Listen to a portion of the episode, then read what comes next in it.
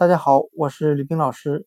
今天我们来学习单词 awkward，a w k w a r d，表示笨拙的、尴尬的。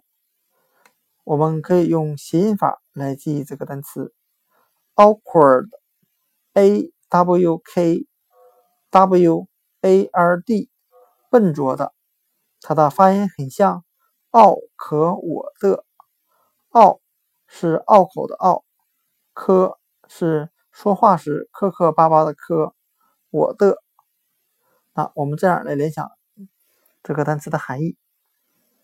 这句话很拗口，使我在课堂上的发言读得磕磕巴巴的，使我被别人看起来很笨拙，感到很尴尬。今天的单词。Awkward, a w k w a r d，笨拙的、尴尬的，我们就可以通过它的发音联想到汉语的“奥可我的”。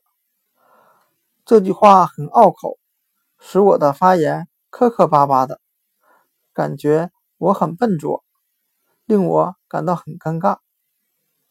单词 awkward，a。W K W A R D，笨拙的、尴尬的，就讲解到这里。谢谢大家的收听。